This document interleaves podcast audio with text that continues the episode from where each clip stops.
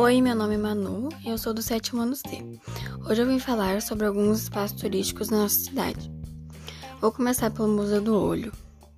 Esse espaço é um lugar é, muito incrível, tem muitas obras diferentes e exposições, sem contar com seu formato, um formato, é, um formato de olho, né, que foi criado pelo artista Oscar Niemeyer.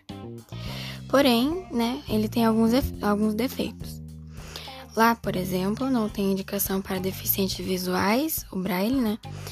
Mas ao mesmo tempo ele tem o elevador, que é aquela parte branca que ele tem assim mais no centro, que, que é o apoio do, da parte do olho.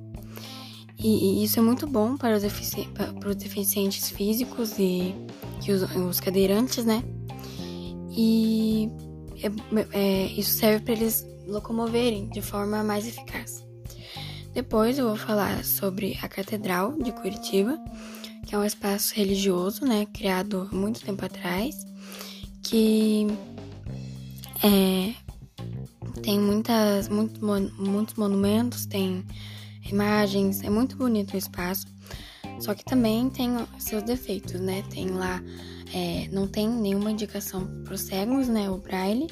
E uma coisa, assim, uma observação muito importante que eu fiz lá é que não tem é, rampa para os deficientes físicos e tal subirem, né? Entrarem na igreja, porque tem uma escadaria bem grande na frente, né?